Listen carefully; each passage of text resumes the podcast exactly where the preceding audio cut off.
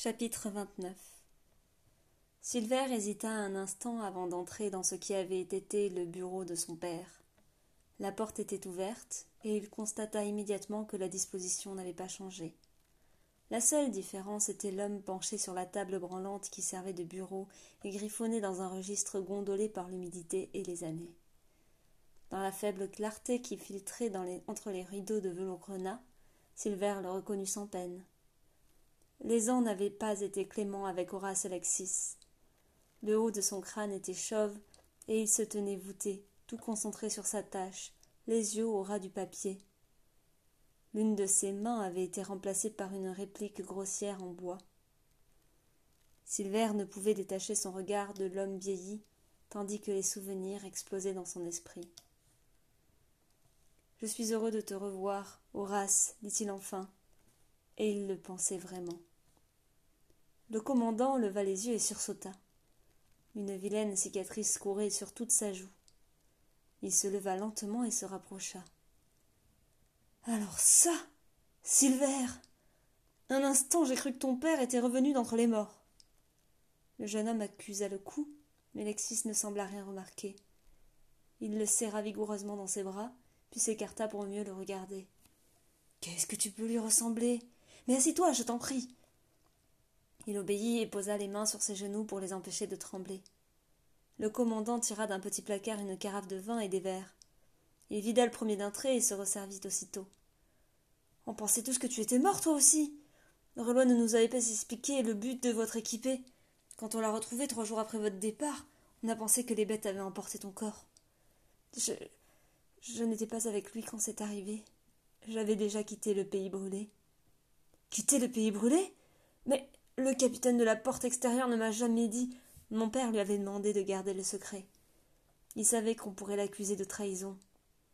Après tout, je n'avais pas terminé mon service. Pourquoi t'avoir fait partir alors? Parce que les natifs de mon village natal ont commencé à répandre la rumeur de mon existence. C'est l'un de nos informateurs qui lui a révélé que les sensibles négociaient une trêve dans le seul but de m'assassiner. Ils espéraient ainsi déstabiliser la garnison et venger la destruction de leur précieux village. Oui, je me souviens. Nous l'avions rasé juste avant ton départ. Mon père devait choisir entre m'empêcher de quitter la forteresse ou m'exiler complètement. Il a choisi la deuxième solution, car il ne lui restait plus que deux ans de service. Nous avions décidé de rompre tout contact jusqu'à ce moment-là. Je me suis rendu à Roenfait pour y attendre. En attendant, je me suis engagé, officiellement cette fois, au palais. Mais les deux ans se sont écoulés et mon père n'est pas venu. Je n'avais jamais cherché à connaître la situation au pays brûlé de peur d'être démasqué. Alors c'est comme ça que c'est arrivé. Ton père était sans doute en train de rentrer quand les prédateurs l'ont attaqué. Seul il n'avait aucune chance. Seul, répéta douloureusement Silver. Faut pas t'en vouloir, mon gars. Il voulait te protéger, et il n'y a pas eu de plus noble façon de mourir. Tu sais, tu étais un peu notre enfant à nous aussi. S'il nous en avait parlé, on l'aurait soutenu. Je pense qu'il le savait, mais il ne voulait pas vous impliquer dans un acte de trahison. C'était un homme bien, un véritable ami. Silver acquiesça, les yeux humides, et sirota son verre avant de reprendre. Par la suite, j'ai continué à dresser l'oreille dès que j'entendais parler du pays brûlé. C'est comme ça que j'ai appris que vous demandiez du renfort, il y a trois semaines de ça. Je me suis porté volontaire immédiatement. Je n'aurais jamais cru qu'une telle chose soit possible. Connaître cet endroit, y avoir vécu et être prêt à revenir. Tu vas vraiment y rester vingt ans? Je n'ai pas vraiment eu le choix. Je n'allais pas raconter que j'y ai passé les dix-huit premières années de ma vie. Même les soldats qui m'accompagnent ne sont pas au courant. Tu es complètement fou. Je ne pouvais pas rester bien au chaud au palais en vous sachant en danger. Mais j'avoue que je sous-estimais la situation. Nous n'avions pas fait la moitié de la route quand les natifs nous ont attaqués. Deux de mes camarades sont sérieusement blessés. Oui, c'est ce que m'a dit le guérisseur. La jeune femme, là, elle est vraiment mal en point. Ils étaient armés et bien plus nombreux que nous. On a réussi à fuir, mais il s'en est fallu de peu. Le capitaine m'avait dit de me méfier des natifs, mais je n'imaginais pas qu'ils oseraient nous attaquer sur la route. Ah, ça. La situation s'est considérablement dégradée. Je ne suis pas sûre que tu aies fait un bon choix en venant ici. Trop tard pour reculer, sourit Silver. Je suis là maintenant. Et j'ai très envie de savoir ce qui s'est passé pendant mon absence. Ah, ça. Je crois que cette bouteille ne suffira pas.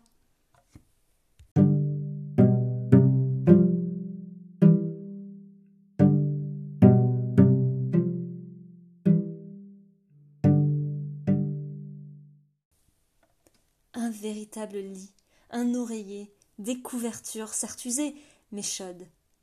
Elinor s'allongea dans ce cocon délicieux et ferma les yeux.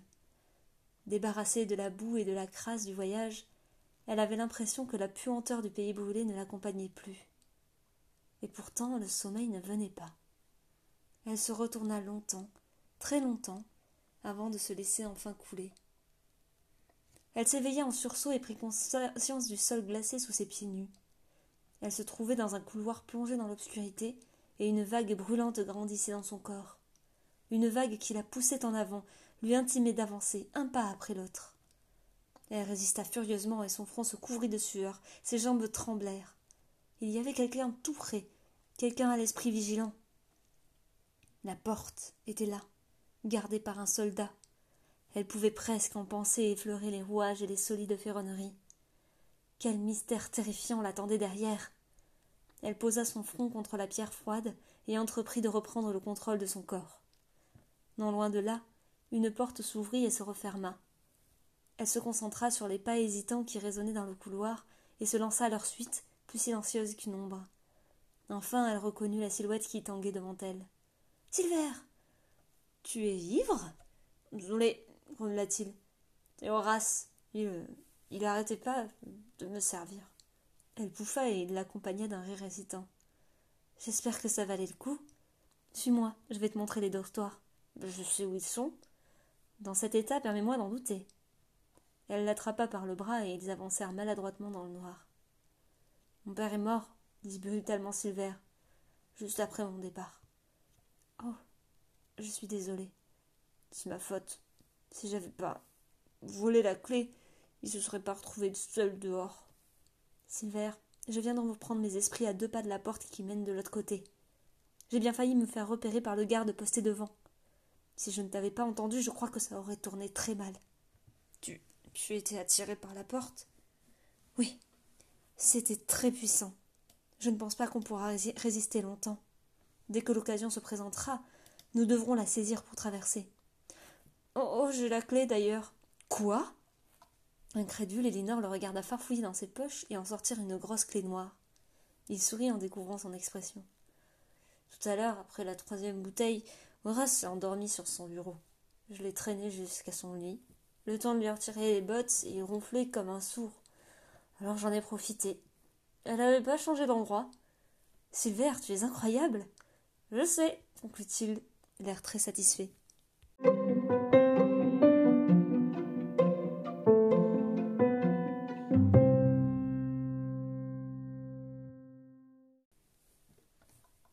Soren passa un dernier coup de balai. Le sol des écuries était impeccable. Il se concentrait furieusement sur les corvées pour ne pas penser à Rana. Régulièrement, il résistait à l'envie de trouver Elinor et Silver. Il ne s'était pas adressé la parole depuis la veille au soir de peur d'éveiller le moindre soupçon. Mais l'ennui, c'était que Soren savait compter. Il connaissait plutôt bien la route entre Lunel et le pays des cimes. S'il ne se trompait pas, Sirsan devait être arrivé à la garnison. Qu'adviendrait-il de Haute Colline? Il espérait de toutes ses forces qu'ils avaient pu se réfugier à Crépuscule comme Elinor le lui avait promis. Il gagnerait un temps précieux. Ah bien, je vois que t'es pas du genre à tirer au flanc. Le soldat qui lui avait indiqué son travail venait d'entrer dans les écuries et jeter un regard appréciateur autour de lui. Que dois-je faire ensuite? Et il en redemande. On va d'abord manger un morceau, puis tu m'accompagneras à l'armurerie. On a un bon tas de cuirasses à réparer. Avec toutes les dernières attaques, il n'y a plus un seul uniforme intact ici. Au réfectoire, Elinor et Silver s'étaient installés sur deux tables différentes.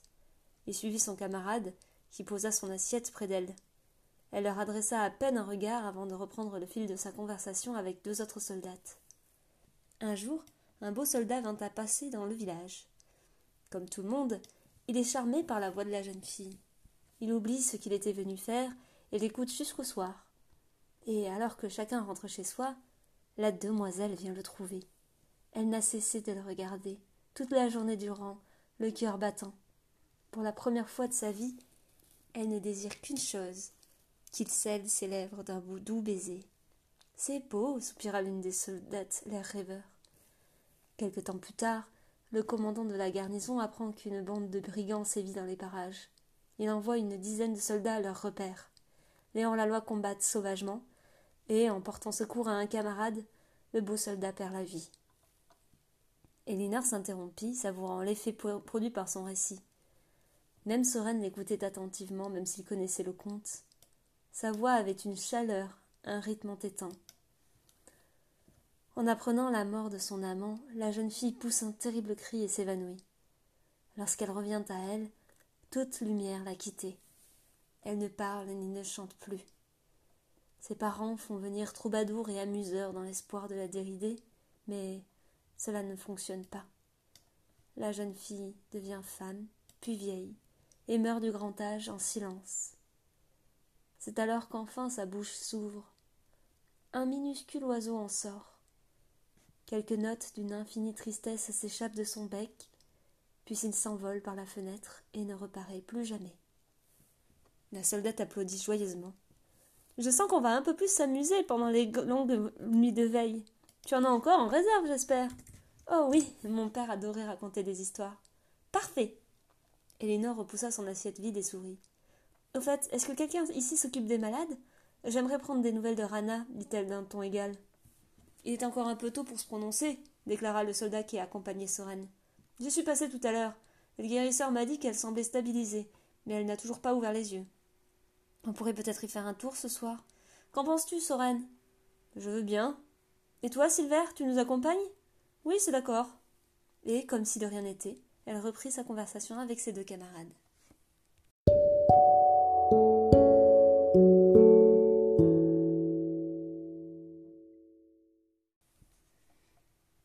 Le commandant Luthard dépassait nettement de part et d'autre de son cheval. À ses côtés, Circen reconnut immédiatement le frère Castel-Silence. Il avait oublié jusqu'à l'existence de cet homme qui pourtant lui avait apporté beaucoup de satisfaction à Roenfait avant d'être éclaboussé par le scandale provoqué par sa nièce. Léonce n'avait rien perdu de sa noblesse, qui déparait dans cet univers minéral et frustre. Ses gestes étaient assurés lorsqu'il descendit de sa selle, à l'instar du commandant, pour embrasser le gant royal. Les soldats de la garnison formaient une haie d'honneur bien ordonnée, chacun des uniformes brillait. Circin reporta son attention sur le commandant, Luthard, et fut rassuré de ce qu'il vit. Il était nerveux, mais pas comme s'il savait avoir commis une grave erreur. Le roi brûlait de l'entretenir au plus tôt au sujet de l'oracle, mais il préférait attendre qu'il soit enfin seul. Il ordonna à Frémont de faire monter le camp et se laissa guider dans une interminable visite de la forteresse. Il fallait reconnaître que l'ensemble était impeccable. Les armures rutilées et même les latrines devaient sentir la rose. Enfin, ils entrèrent dans le bureau de Luthard. Circen s'installa nonchalamment sur un fauteuil recouvert de fourrure moelleuse et jeta un œil par la fenêtre, admirant les belles vallées de Ronin sous les, feux du coucher de soleil. Je dois reconnaître que vous semblez maintenir l'ordre et la discipline dans vos quartiers, commandant Luthard, complimenta-t-il. La bouche du commandant tressaillit et il s'inclina de nouveau. Merci, votre majesté. Je m'efforce d'être à la hauteur de votre confiance. Qu'en est-il de votre province? Quelle est la situation à la signe du monde? Nous n'avons eu à déplorer qu'une escarmouche. C'est arrivé juste après la fermeture de la frontière, de la part du village voisin. Nous l'avons sévèrement réprimé. Ils se sont tenus, tranquilles depuis. Une escarmouche. Réprimée. Vous avez donc empêché toute évasion. Il hésita. Nous y voilà, pensa Circin, et les battements de son cœur s'accélérèrent. Votre Majesté, deux fugitifs ont réussi à franchir la frontière ce jour-là. Mais nous avons envoyé à leur suite des soldats très compétents. Et alors Ils sont revenus avec leur tête Pas encore, Votre Majesté. Mais cela ne signifie pas forcément qu'ils ont perdu leurs traces, sinon ils seraient rentrés. Vous semblez leur accorder une grande confiance.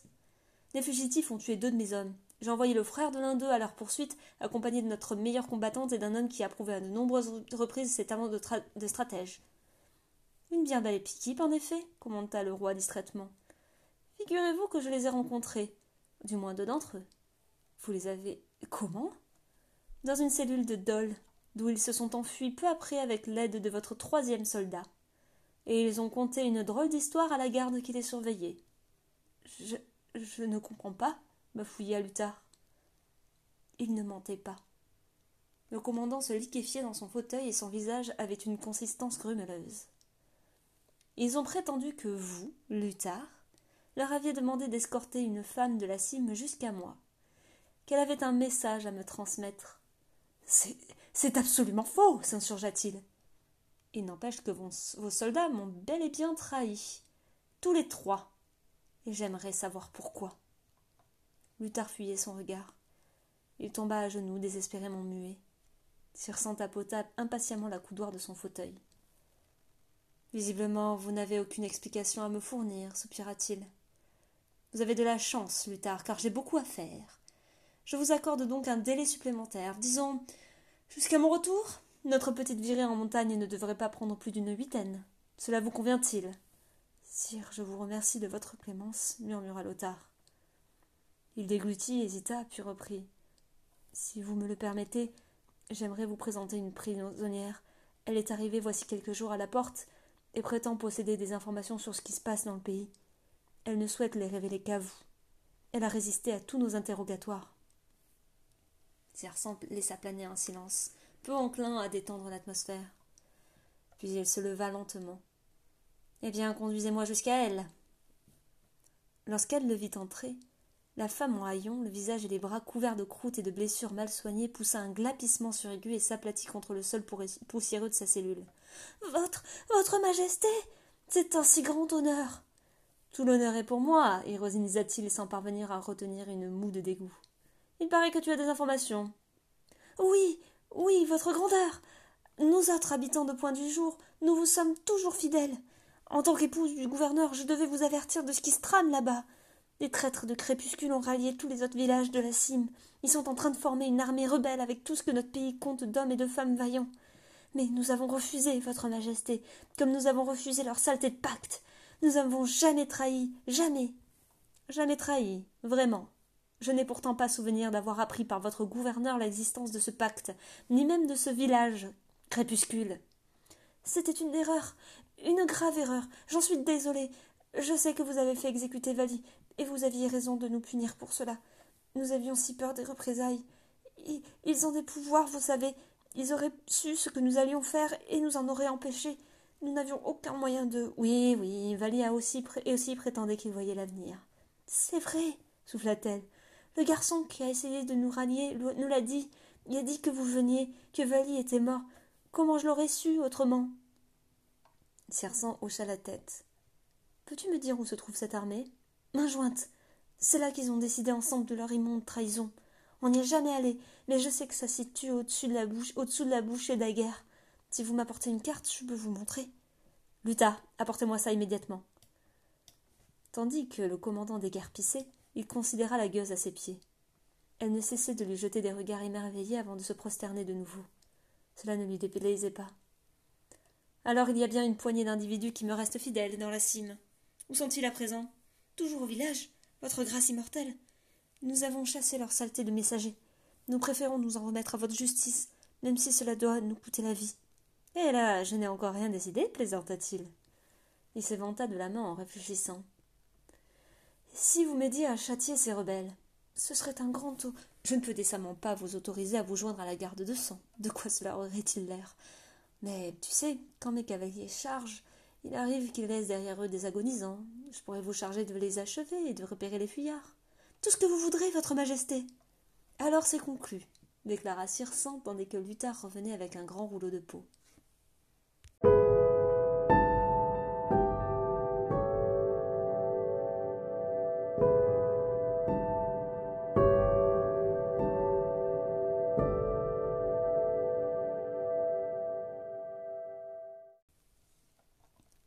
Ce soir, chuchota Elinor tandis qu'il se dirigeait vers les dortoirs. Il revenait de l'infirmerie où Soren avait profité d'un instant où Elinor distrayait le guérisseur avec ses problèmes de sommeil pour saisir doucement la pomme de Rana. Elle était plus chaude, ce qui l'avait un peu rassurée. Le guérisseur leur avait expliqué qu'elle avait perdu beaucoup de sang, ce qui compliquait sa guérison, mais que sa blessure cicatrisait déjà. Sa gratitude envers Elinor était immense. Kenan feignait de dormir dans le lit d'à côté, mais il avait certainement suivi toute leur conversation. Il s'était contenté de prendre quelques nouvelles avant de repartir tranquillement. Ce soir Je sais que nous ne pouvons pas nous permettre de perdre du temps, mais Rana n'est pas en état de nous suivre, je sais. Elle va rester ici. L'attraction que nous ressentons est très puissante, ajouta Silver. Plus nous nous attardons ici, plus nous risquons d'être démasqués. De plus, nous avons déjà tout ce qu'il nous faut. Silver a récupéré la clé de la porte. Ivy, la soldate à qui je parlais au réfectoire, m'a proposé de monter la garde avec elle pour lui raconter de nouvelles histoires. Et le guérisseur vient de me donner une potion de sommeil. Je n'ai pas eu de mal à le convaincre que notre traversée me donnait d'horribles cauchemars. Soren s'arrêta stupéfait. Vous avez pensé à tout On a fait comme toi, Soren. On a posé notre problème au sol et on l'a examiné jusqu'à trouver une solution. Et comme tu n'as plus rien à nous apprendre, je te propose de rester de ce côté de la muraille pour veiller sur Rana. On a même trouvé une explication que tu pourras servir à la garnison. Il devait l'admettre. Sa première réaction avait été un grand soulagement. Il imagina Rana revenir à elle pour apprendre qu'ils étaient tous partis. Et il fallait bien l'admettre. Il était terrifié à l'idée de remettre un pied au dehors. C'est quoi l'explication? En fait, c'est Kenan qui nous l'a donnée. Il prétendait qu'Elinor avait le pouvoir de vous contrôler, tu te souviens? Visiblement, c'est aussi ce que pensent les soldats ici. Ils disent que les natifs attaquent la garnison sur l'ordre des sensibles. Tu n'auras qu'à prétendre que Rana et toi avez été ensorcelés de la même façon. Lexis sait que ma mère est une native. Il n'aura pas de raison de douter que je suis insensible, moi aussi, et que notre seul but était de franchir la muraille interne. C'est un bon plan, reconnut Soren. Même Kenan pourrait y croire. Mais il ne renoncera pas à vous poursuivre pour autant. Je crains moins que ce qui nous attend, répliqua Silver avec un sourire crispé. Ils se dévisagèrent, conscients qu'ils se voyaient peut-être pour la dernière fois. J'aurais voulu vous aider, dit Soren, pour mon village. Tu l'as déjà fait. Quand tout sera fini, tu pourras rejoindre les tiens, promit Elinor. Merci. Et bonne chance. Ils se séparèrent presque à regret. Elinor empruntant aussitôt le passage menant aux étages supérieurs, Silver lui serra le bras et disparut à son tour vers les cuisines. Soren se retrouva seul, dans son lit, à guetter malgré lui le moindre grincement. Mais les heures s'écoulèrent paisiblement. Et quand la lumière du jour filtra enfin par la petite croisée, il sut qu'Elinor et Silver avaient réussi. Ils étaient passés.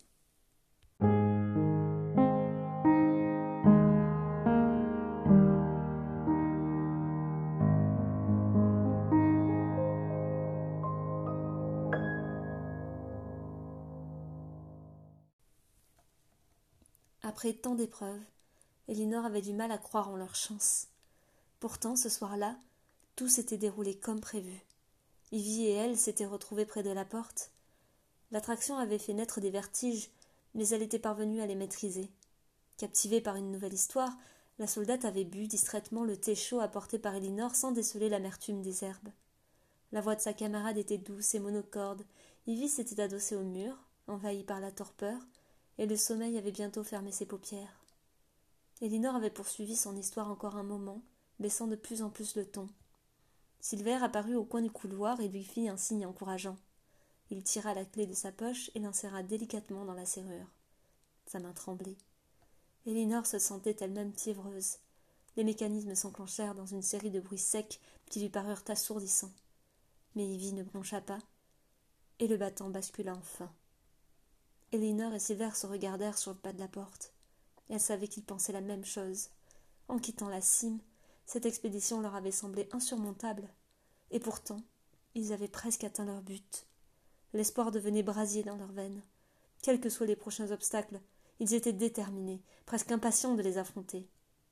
Alors, lentement, ils entrèrent dans la nouvelle pièce et fermèrent tout doucement le battant. L'obscurité était totale dans ce nouveau couloir. Ils firent quelques pas et s'arrêtèrent soudain, comme foudroyés. Foudroyés, c'était le mot. Un torrent d'images venait d'assaillir Elinor, si rapide qu'elle ne pouvait en saisir le sens. Elle s'obligea à respirer profondément, à ne pas parler ni gémir. Une femme apparut juste devant elle, mais si pâle et légère qu'il ne pouvait s'agir que d'une vision. Elle était vêtue d'un uniforme d'un rouge plus doux que celui des soldats ordinaires, et se promenait nonchalamment en vérifiant de temps à autre si quelqu'un approchait. Puis elle s'évanouit soudain, et Elinor vit bientôt le couloir se remplir d'autres hommes et femmes aux uniformes semblables.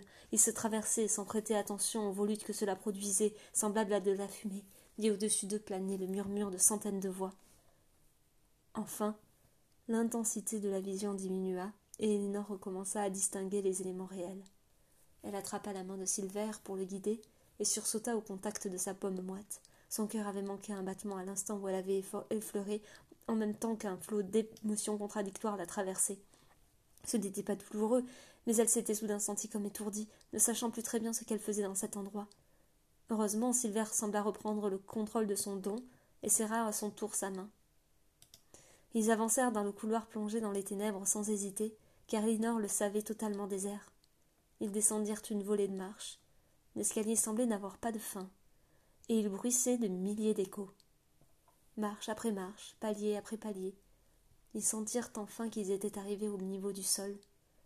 Elinor vit se dessiner près d'eux une porte qui ne lui inspirait que de la méfiance. Un éclat de lumière attira alors son regard. Il y avait un autre couloir où des fenêtres laissaient entrer l'éclat de la lune. Ils s'en approchèrent, le cœur tambourinant dans leur poitrine, et jetèrent enfin un regard vers l'extérieur. Rien n'aurait pu les préparer à ce qu'ils virent à cet instant-là. Tout autour de la forteresse, la végétation semblait s'élever jusqu'aux étoiles. Baignée par une orage argentée, elle déployait ses vrilles délicates et ses feuilles pâles, réunies en longs cheveux qui ondulaient sous une douce brise. Comme dans un rêve, ils découvrirent la porte qui menait au dehors. Lorsqu'ils l'ouvrirent, ils respirèrent un parfum puissant et apaisant. Un petit chemin s'enfonçait au milieu des immenses troncs noueux, et un ruisseau chuchotait non loin. L'herbe était infiniment douce sous leurs pas. Elinor laissa aérer sa main dans les cascades de feuilles et en savoura le velours. Une petite voix lui intimait de se méfier. C'était trop beau pour être vrai. N'était-ce pas là le plus terrible des pièges, après toute cette désolation? N'allait-il pas être englouti? Mais des êtres de fumée réapparurent. Des cavaliers faisant sonner gaiement le pavé, de belles gens dans des carrosses aux armoiries inconnues, des paysans portant des brassées de fleurs en plaisantant, et même un tout petit enfant s'amusant à, taper dans le ruisseau pour en faire jaillir l'eau autour de ses minuscules menottes. C'est ça, l'Arcadie, souffla alors Silver, et tous ces, ces personnages s'évanouirent, emportés par un souffle invisible. Elle n'a pas totalement disparu. Elle voyait les larmes couler le long de ses joues creusées et couvertes d'un fin duvet. La lune les fit étinceler. Elle voulait lui répondre, mais n'avait pas de mots pour exprimer tout ce qu'elle ressentait. Mais il savait, bien sûr. L'attraction n'était plus une vague brûlante, mais une chaleur qui empourprait ses joues et lui donnait l'impression d'être devenue une enfant. Ils se promenèrent longtemps, savourant cette paix inattendue, et s'endormirent enfin au creux d'un tronc, bercé par le chant du ruisseau.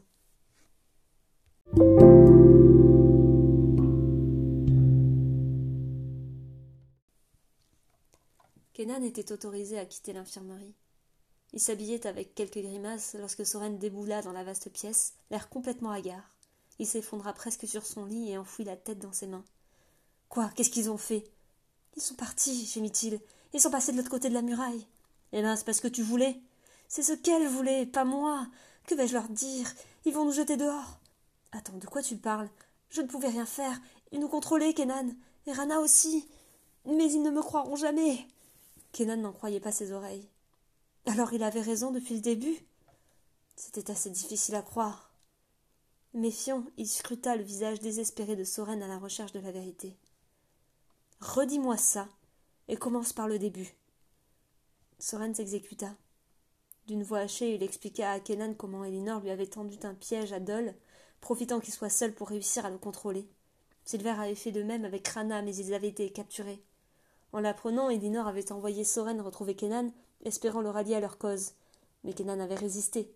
Aussi, elle et Silver s'étaient contentés de leurs deux pantins. Ils avaient été forcés de les suivre et de se battre pour eux, y compris contre leurs propres camarades. Je n'ai pu me libérer que ce matin, quand ils ont réussi à franchir la muraille. J'imagine que lorsque Rana a été blessée, Silver s'est mis à te contrôler à ton tour, n'est-ce pas? Kenan allait démentir vigoureusement lorsqu'il réalisa comment cela risquait de sonner. Il les avait suivis de son, plein gré, abandonnant Zilla à une mort atroce. Je crois que oui, avoua-t-il humblement. J'imagine que je suis plus résistant, puisque Elinor n'a pas réussi à me mettre le grappin dessus au début. Mais je n'étais pas moi-même lorsque je vous ai demandé de, de m'emmener loin de cette chose. Tu étais sérieusement blessé, et ce monstre venait de débarquer. Cela a dû être un jeu d'enfant pour Silver de parvenir à te faire baisser ta garde. Oui, peut-être bien, mais c'est pas comme s'il m'empêchait de parler. J'avais toujours le contrôle de mon corps. J'attendais simplement le bon moment pour leur régler leur compte. J'imagine qu'il va falloir traverser à notre tour. On, ne peut pas, Kenan. Je les ai entendus en parler. Ceux qui se trouvent de l'autre côté de cette muraille n'en ressortent jamais. Je me fiche bien d'en ressortir ou pas. J'irai jusqu'au bout, Soren. Pas toi, après tout ce qu'ils vous ont fait subir. Soren ne répondit pas tout de suite. Mais au bout d'un moment, il hocha timidement la tête. Qu'allons-nous faire alors? C'était la première fois que Soren semblait si désemparé. Jamais auparavant il ne lui avait demandé de les guider, de décider pour eux. Kenan se sentait aussi flatté que déterminé. Aide-moi à enfiler cette cuirasse. On doit aller trouver le commandant immédiatement et lui raconter ce qui s'est passé. Les soldats savent que les sensibles ont ce genre de capacité. Nous croiront, car pourquoi ces deux-là nous auraient laissés derrière sinon? D'accord. Merci, Kenan. Et je suis désolé. Pour tout et surtout pour ça. Il désignait le, le bandage. Le jeune homme se rappela soudain comment Elinor avait saisi son bras pour diriger la lame. Il avait hésité. Ce souvenir était si clair à présent qu'il acheva de le convaincre. Ce n'était pas toi, mon frère. Et il lui serra familièrement le bras, le geste fraternel des soldats.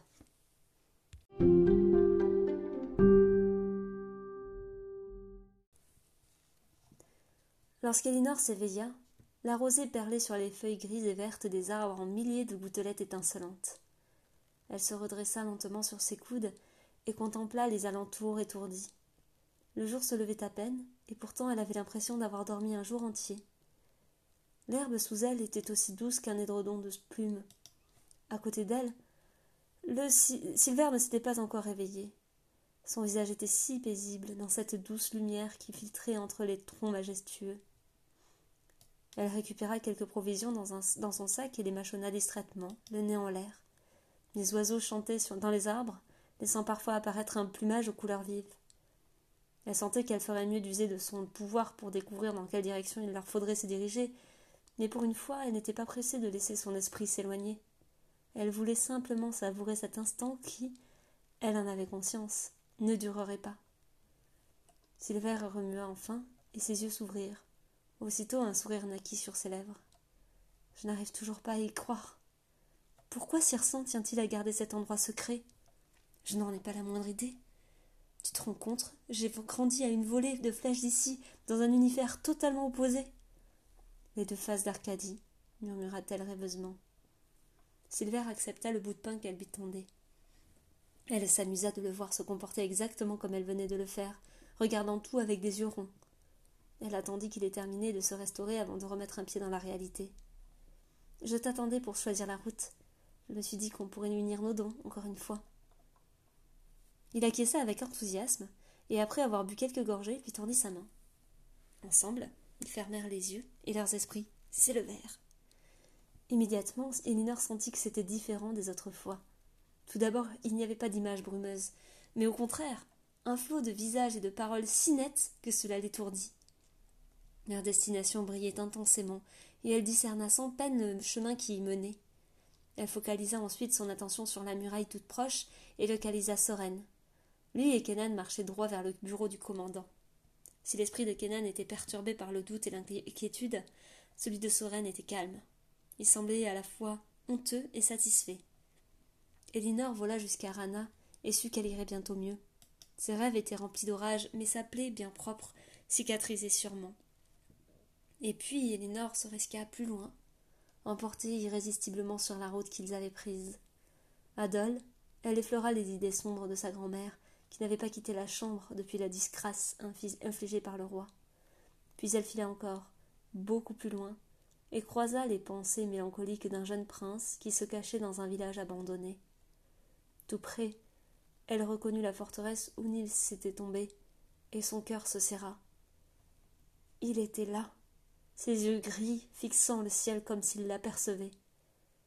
Mais elle fut surprise de deviner dans son cœur si vieux une étrange amertume, comme une vérité à demi avouée. Trop effrayée pour s'approcher davantage, elle monta dans les montagnes, et enfin il était là, Zander, son beau visage sombre auquel elle s'attacha longuement. Ce fut Silver qui la poussa alors, et ils terminèrent leur voyage sur, sur le seuil de cette maison qui leur manquait atrocement. Versanne s'activait au loin, dans le jardin, pour ne pas penser à la guerre qui s'annonçait. Et enfin, à l'étage, Maëve dormait encore. Elinor et Silver se glissèrent auprès d'elle et sentirent tous deux la petite vie qui s'épanouissait en elle. La tête enfouie dans l'oreiller, sa sœur souriait doucement, inconsciente des soucis qui l'habitaient la journée. Elinor approcha sa main de la bouche entr'ouverte et eut l'impression de sentir son souffle chaud. Silver laissa échapper un sourire étranglé, un soupir étranglé. Elle sentit qu'il lâchait sa main. Les émotions s'évanouirent, mais la vision ne s'estompait pas. Elle décela une ombre et frissonna. Il y avait quelqu'un d'autre, quelqu'un qu'elle devait voir. Elle monta les marches de pierre, sentant le vide l'entourer. Le dôme se, découpa dans les nappes de, de brouillard. Ruya semblait l'attendre, assise sur le petit banc à l'entrée. Son expression avait perdu sa douceur. Ses yeux étaient froids, calculateurs. Alors elle comprit. L'évidence la frappa si fort que sa conscience réintégra violemment son corps. Silver s'essuyait les yeux. Elinor regagna le ruisseau à quatre pattes et s'aspergea d'eau froide. Son cœur battait à toute vitesse et une vague de nausée lui retournait l'estomac. Elinor Qu'est-ce qui se passe? Un danger? Elle secoua la tête et avala difficilement sa salive. Puis elle lâcha d'un coup. Ruya C'est elle qui nous a dénoncés.